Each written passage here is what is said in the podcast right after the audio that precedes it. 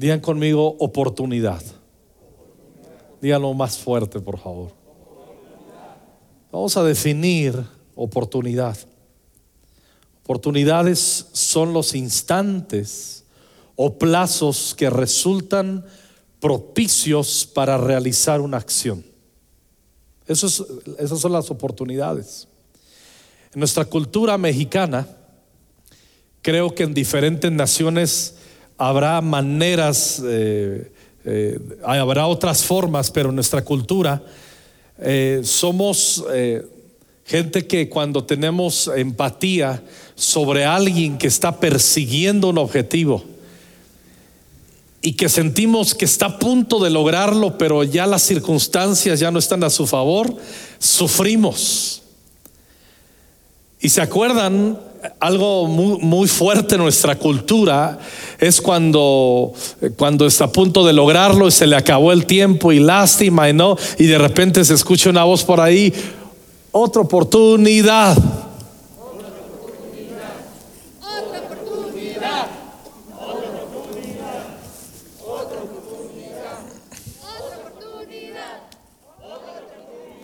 Perdieron su oportunidad estos dos sectores de hacerlo más fuerte. Pero ahí viene otra oportunidad.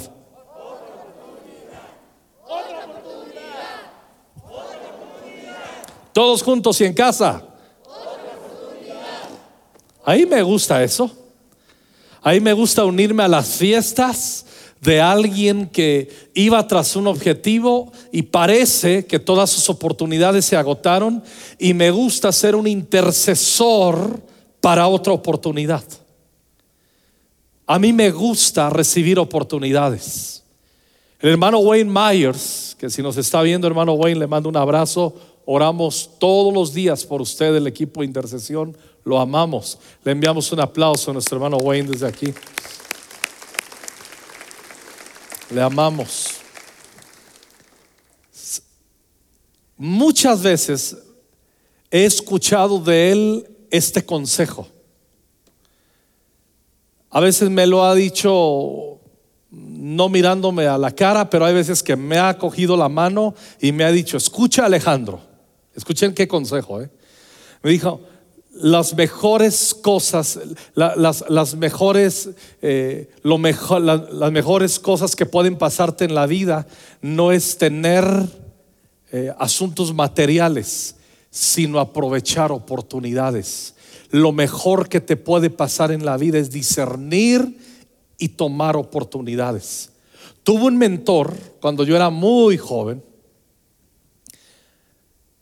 que me dijo esta frase y la registré en mi corazón y ha sido parte de mi peregrinar y mi filosofía en el Señor eh, en caminar. Me dijo, hay que aprovechar la oportunidad de la vida en la vida de la oportunidad.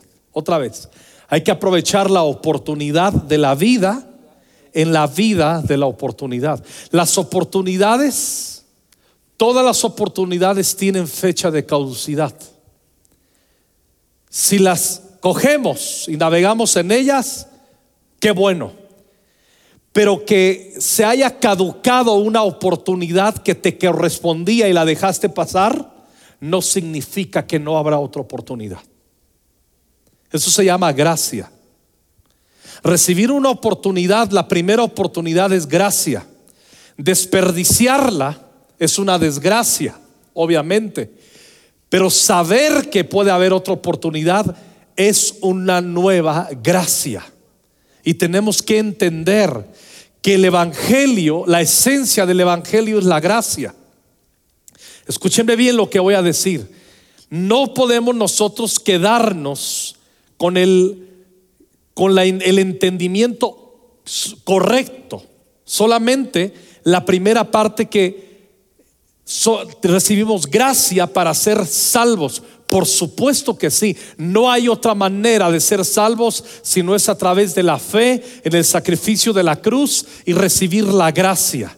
Gracia es algo que me da, me ha sido imputado, que me ha sido otorgado, que yo nunca hubiera sido capaz de conseguirlo por mi propia cuenta, ni con mejores esfuerzos, ni en, ni en mis mejores tiempos. La gracia, escúchenlo bien, por favor, la gracia no se consigue. solamente se coge, se agarra. La gracia no se puede comprar. Nadie llegamos al precio de las cosas que se consiguen con gracia. De ahí es que se nos otorgan por gracia justamente. Y la salvación es uno de ellos, pero hay gracia cotidiana. Hay gracia para nuestro diario andar, hay gracia para la para el matrimonio, hay gracia para la paternidad, hay gracia para saber corresponder como hijos, hay gracia para, para ser padres, hay gracia para todo. El Evangelio, la vida abundante es navegar en la gracia. Y gracia quisiera que lo asocies a nuevas oportunidades. De hecho, el gozo de una nueva oportunidad es el título de esta meditación. Porque las nuevas oportunidades nos traen gozo. Otorgar oportunidades es la expresión de la gracia y del amor verdadero. ¿Cómo sé que amo? ¿Cómo sé que soy alguien que da gracia cuando doy oportunidad? Negar oportunidades es lo opuesto a esa gracia y se manifiesta siendo indiferentes, orgullosos. Escuchen bien lo que voy a decir, amada iglesia. El perdón es la mayor expresión de otorgar nuevas oportunidades. Es gracia. Ahora, quiero avanzar y hay una realidad, la frustración, la tristeza y la culpa nos afligen cuando sabemos que hemos dejado pasar oportunidades. Y la única forma de librarnos de esa mala sensación, porque a todos nos, nos causa y nos deja un mal sabor de boca, no, nos deja una sensación fea saber que tuvimos oportunidades y la dejamos escapar. La tuvo, era suya y la dejó ir. Si usted no ve el fútbol, pues no puede entender la revelación. La tuvo, era suya y le dejó ir. ¿Cuáles son muchas? ¿Cuáles son las canciones que más pegan? Los poetas, los, los compositores saben que si apelan a los sentimientos o a la frustración, ¿Cuántas canciones en todos los idiomas? La temática es, nadie sabe lo que tiene hasta que lo ve perdido. ¿A quién no le pega una canción que tenga que ver con la temática de no te aprecié, te tuve y te perdí? Ahora estoy como un tonto devastado llorando que no te sube a apreciar. Siempre te amé y me distraje. Pero ahora entiendo que pagué el precio de mi distracción y hoy me doy cuenta que te amo como nunca antes pude haber amado. Ya compuse una canción.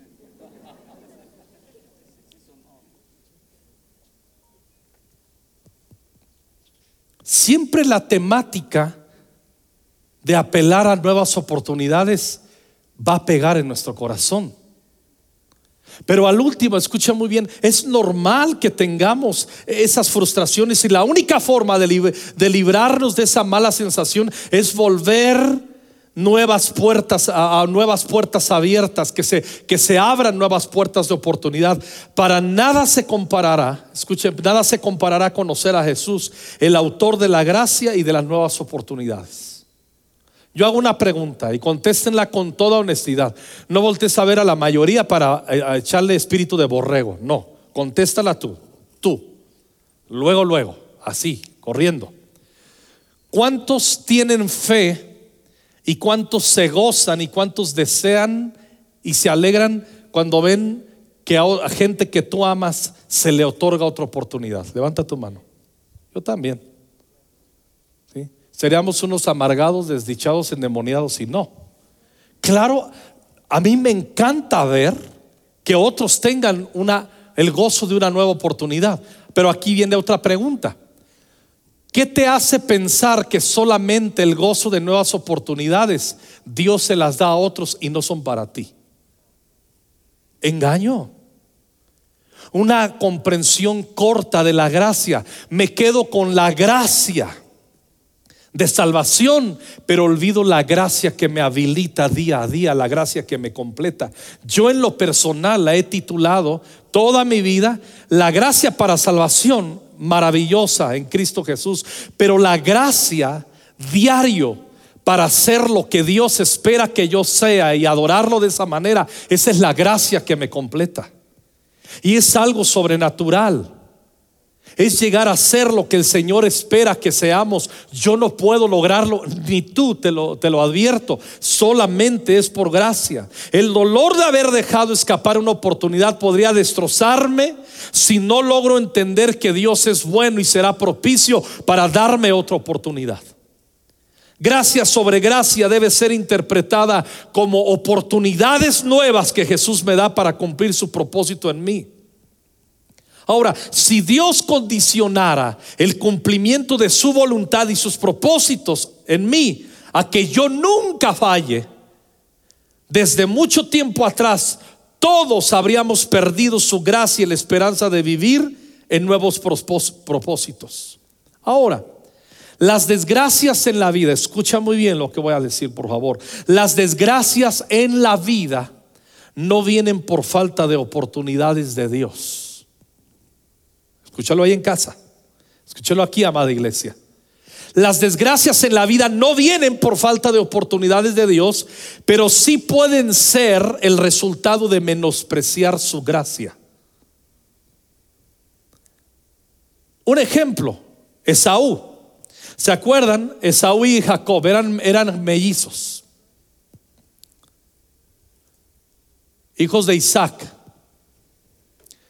Pero el mayor de los mellizos fue Esaú. Y puesto que era el mayor, tenía derecho a la primogenitura, a los bienes y los mega extras de ser primogénito. Pero un día ahí en Génesis 25, 32, Esaú dijo, estoy que muero de hambre y muerto no me serviría de nada toda la riqueza de mi papá, o sea, la herencia de la primogenitura. Jacob dijo, Jacob, que significa tramposo, tranza, trácala, sinvergüenza, hijo del maíz, y hasta ahí porque hemos dejado las malas palabras. Eso significa Jacob. Y Jacob le dice a su hermano mayor Esaú, antes prométeme que me darás tus derechos de hijo mayor. Entonces Esaú se lo prometió. Y así le vendió Jacob los derechos que él tenía por ser el hijo mayor. Entonces Jacob le dio pan y sopa de lentejas a Esaú, quien comió y bebió y luego se levantó y se fue. De esa manera demostró lo poco que le importaban sus derechos de ser hijo mayor. Vaya versículo. No le importó. Él tenía la oportunidad de ser tuvo la oportunidad, la gracia de ser el primogénito y tener todo lo que conlleva serlo, todas las bendiciones. Pero llegó un día y él dijo, ¿para qué me sirve la primogenitura? Tengo hambre, dame de comer Jacob. Y Jacob, el tramposo, bien tramposo, pero tenía algo que no, no entendía Esaú. Sabía entender las gracias, las oportunidades de Dios. A ver, ¿por qué en la Biblia dicen los profetas menores? Este versículo. Dios lo dice.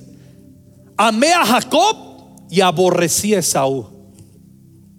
Espérame Dios, no, no, no, no. Hay que tacharle ahí, al contrario. Amé a Esaú y aborrecí a Jacob. Jacob era un tramposo, un sinvergüenza, un ladrón.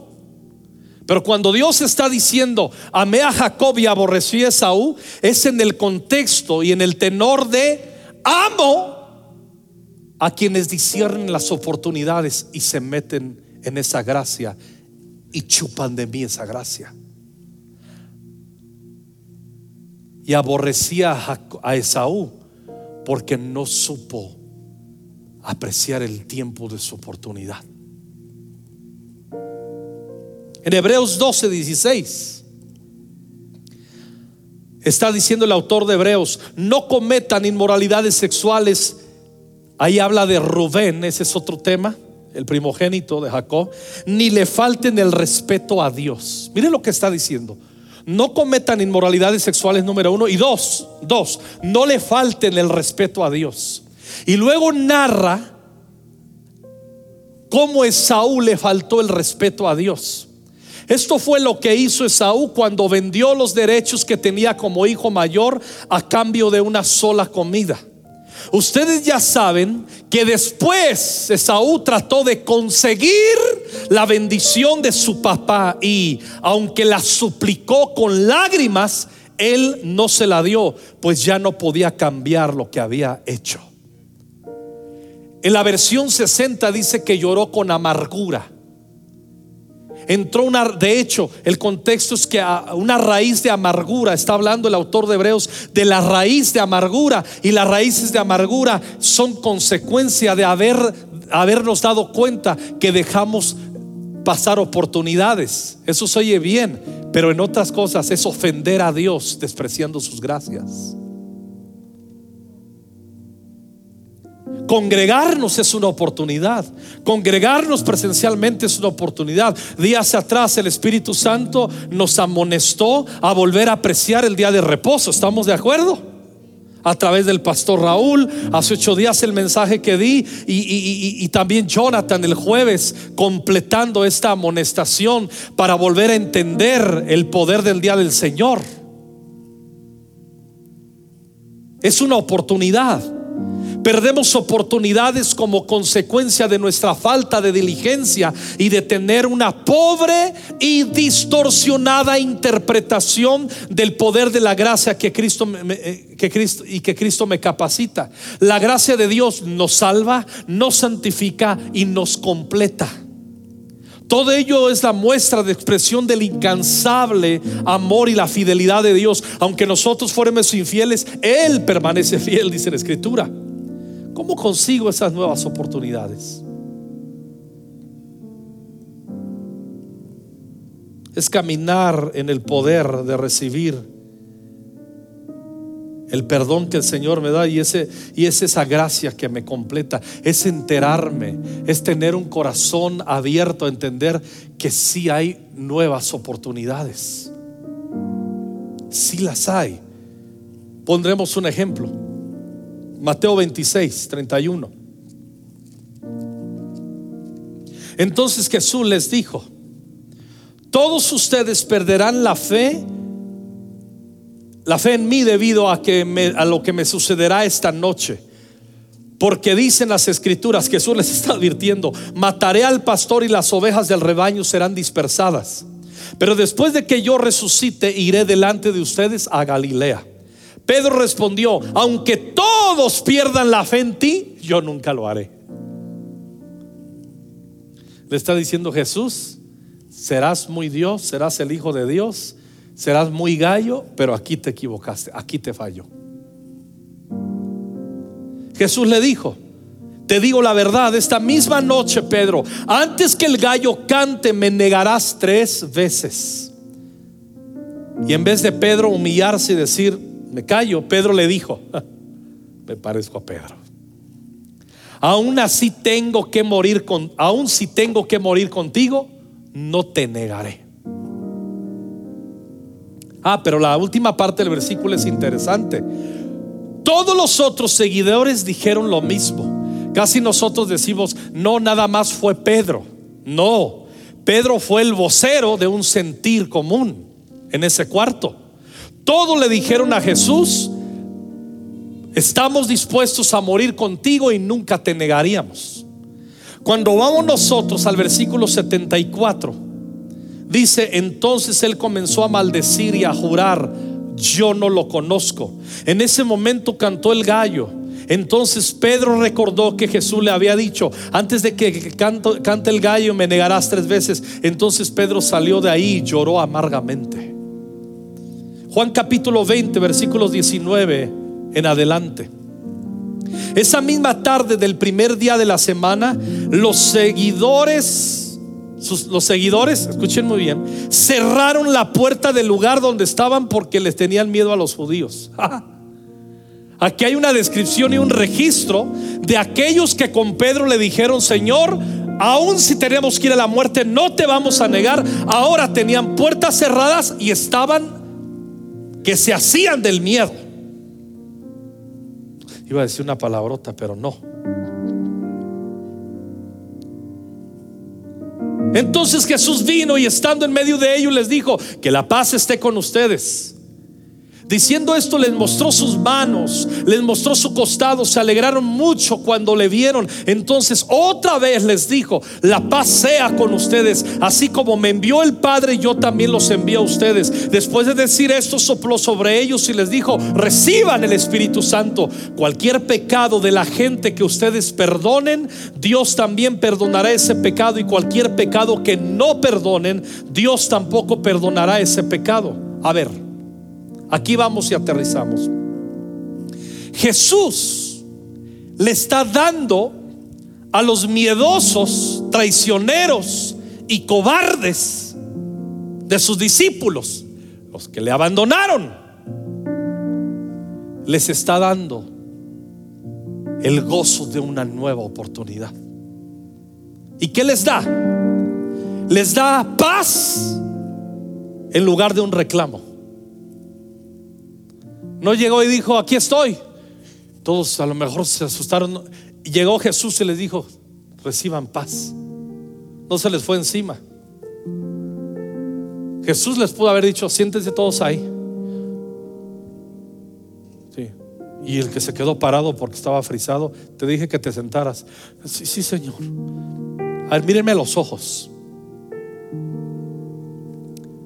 Ustedes fueron los que dijeron que iban a ir conmigo hasta la muerte si es necesario. ¿Jesús pudo haber hecho eso? Sí. Yo pienso que yo lo hubiera hecho muy probablemente. Pero Jesús les dijo paz. En vez de un reclamo. Dos, los envié en la misma confianza que el Padre lo, lo envió a Él.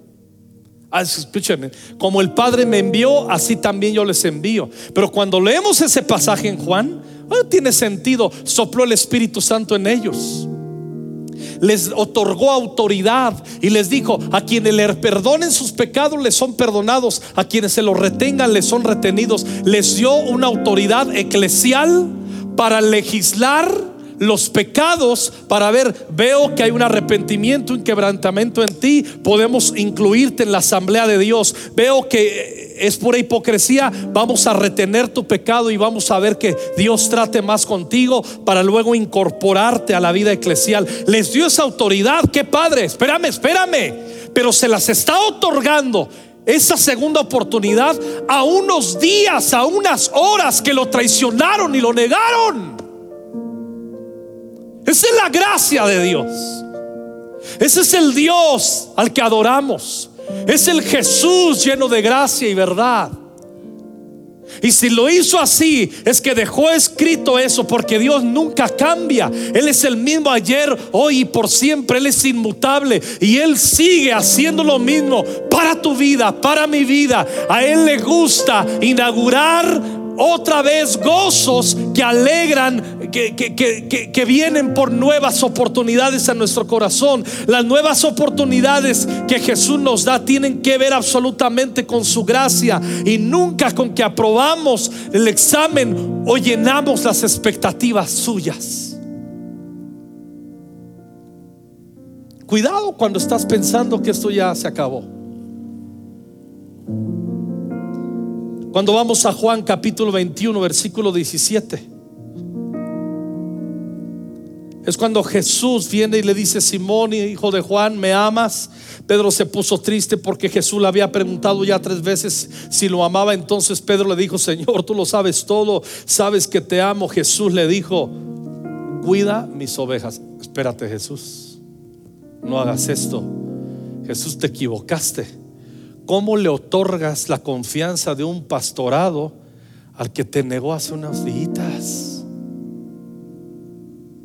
No hagas eso, Jesús. Ya te perdimos. Hay que disciplinarlo. Hay que llevarlo a la oficina. que pase todo el discipulado. Es más, ha pecado tanto, tres discipulados, para que le entre bien, para que amarre. Si no, no es digno. Jesús no hizo eso. ¿Cómo es que Jesús atrevidamente asigna un pastorado a quien unos días atrás le había negado? Es el resultado de la gracia de Jesús, la gracia que nos completa. Si no aprendemos a navegar en esa gracia que nos completa, vamos a vivir con unos temores y con un sentimiento permanente de fracaso. Cuidado. Luego del peso del gozo de una nueva oportunidad, con esto termino, escúchame bien. Luego del peso del gozo de una nueva oportunidad sobre Pedro, me voy rapidísimo. Hechos 1.13. Cuando llegaron a Jerusalén, subieron al piso donde estaba, estaban, se estaban quedando. Se reunieron ahí en el aposento alto. ¿Quién es el primero en la lista? Pedro. Luego habla Juan, Santiago, etcétera. ¿Quién es el que está en lista, el primerito? Pedro. Estamos hablando que 40 días antes lo ha negado. Cuando vamos a Hechos 1.15, durante este tiempo se reunieron alrededor de 120 hermanos, los del aposento alto. Pedro se levantó delante de ellos y les dijo, hermanos míos, tenían que cumplirse lo que el Espíritu Santo dijo en la Escritura. Él habló a través de David acerca de Judas, el que guió a, que arrestaran a Jesús. Judas era uno de nosotros y tenía parte en nuestro trabajo. Con el dinero que le dieron por el mal que hizo, compró un terreno, luego cayó de cabeza, su cuerpo se levantó y se le salieron todos los intestinos cuando los habitantes de Jerusalén lo supieron, le dieron a, ese terreno el nombre de Aceldama, que en, su lengua significa campo de sangre. Pedro continuó y dijo, el libro de los salmos está escrito que su hogar no se, a que a su hogar no se acerque nadie y que ahí no viva nadie. También está escrito, dejen que otro tome su puesto. A ver, a ver, a ver, a ver. Pedro, hace 40 días estás negando a Jesús y lo estás traicionando. Y ahora hasta estás interpretando los salmos. Y ahora hasta estás encabezando en el aposento alto quién habrá de tomar el lugar de Judas conforme a la escritura. Hasta se te abrió el entendimiento, hasta estás hablando por el Espíritu Santo. Es que eso sucede cuando Jesús nos da el gozo de una nueva oportunidad. Cuando tú aceptas en tu corazón el gozo de una nueva oportunidad, se aviva tu corazón. Pues, eh, entras otra vez, entramos en el curso de los propósitos de Dios otra vez. Tú no puedes creer que no hay una nueva oportunidad para ti. Tú no tienes derecho, ni yo lo tengo, de decir cuándo es la última oportunidad. Nosotros somos bien básicos. No entendemos del todo la misericordia y la gracia de Dios. Nosotros le podemos poner un número de referencia a cuántas oportunidades. Ejemplo, Señor, tengo que perdonar a mi hermano que peque contra mí siete veces. Siete ya es mucho Jesús. Y Jesús dice, no siete, setenta veces siete. Eso nos muestra cómo nosotros somos tendenciosos a poner fechas, números de cuántas oportunidades para nosotros y para otros. Pero Jesús no es así. Jesús no es así. Cuando recibimos el gozo de una nueva oportunidad, se derrama el Espíritu Santo, comienzan a hablar en lengua. ¿Se acuerdan? Y quien se pone en pie con los otros once y da una explicación, dice, esto es lo citado y referido por el profeta Joel, que en los postreros tiempos Dios derramaría su espíritu sobre toda carne y los hijos y las hijas profetizarían, los ancianos soñarían sueños. Ahora ese hombre que recibió el gozo de una nueva oportunidad, ahora está dando explicaciones como un maestro profético a una generación que necesita que le abran los ojos. Cuando tú caminas, cuando caminamos, amados, amadas, en el gozo de una nueva oportunidad, algo sucede y algo está en tu interior.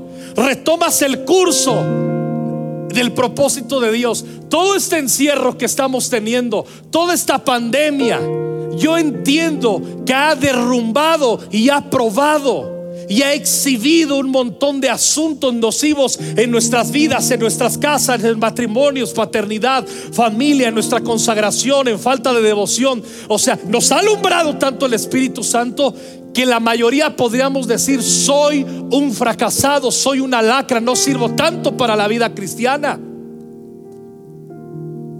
¿Qué hago?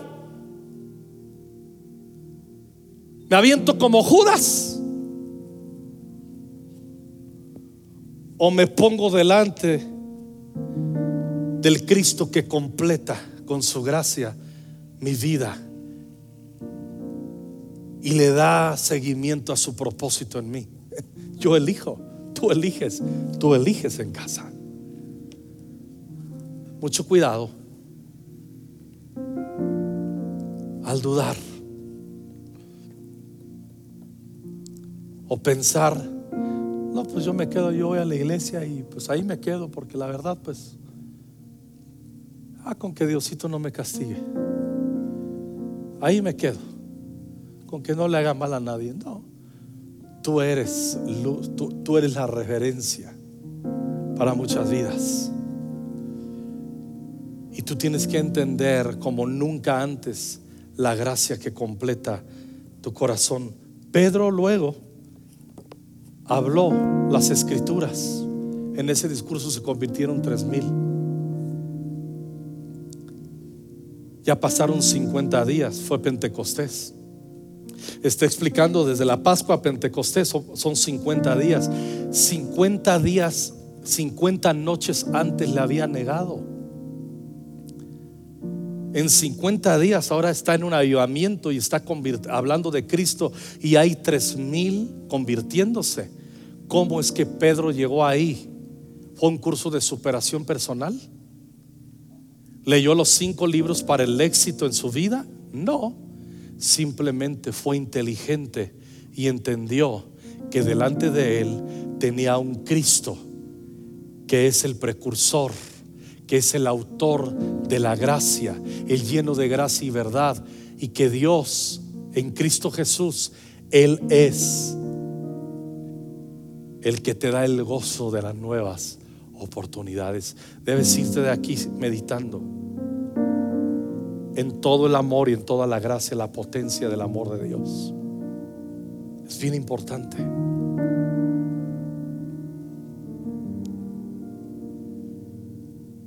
No te puedes quedar siendo Esaú llorando amargamente lo que ya perdiste. Hay muchos que se quedan en Hebreos, dice, estoy amargado, me lleva el tren como Esaú, lo yo he llorado con lágrimas, pero ya no lo voy a conseguir. No, espérame. No. Para eso es, eso es el Evangelio. El Evangelio es buena nueva. Buenas nuevas de qué? De que yo estoy perdido y soy hallado en Cristo. Ese es el Evangelio. Que Cristo Jesús, siendo Dios, se encarnó, vino y en condición de hombre se murió y murió en la cruz del Calvario en tu lugar y en mi lugar para que yo tuviera vida eterna y tú también la puedas tener al creer en Él.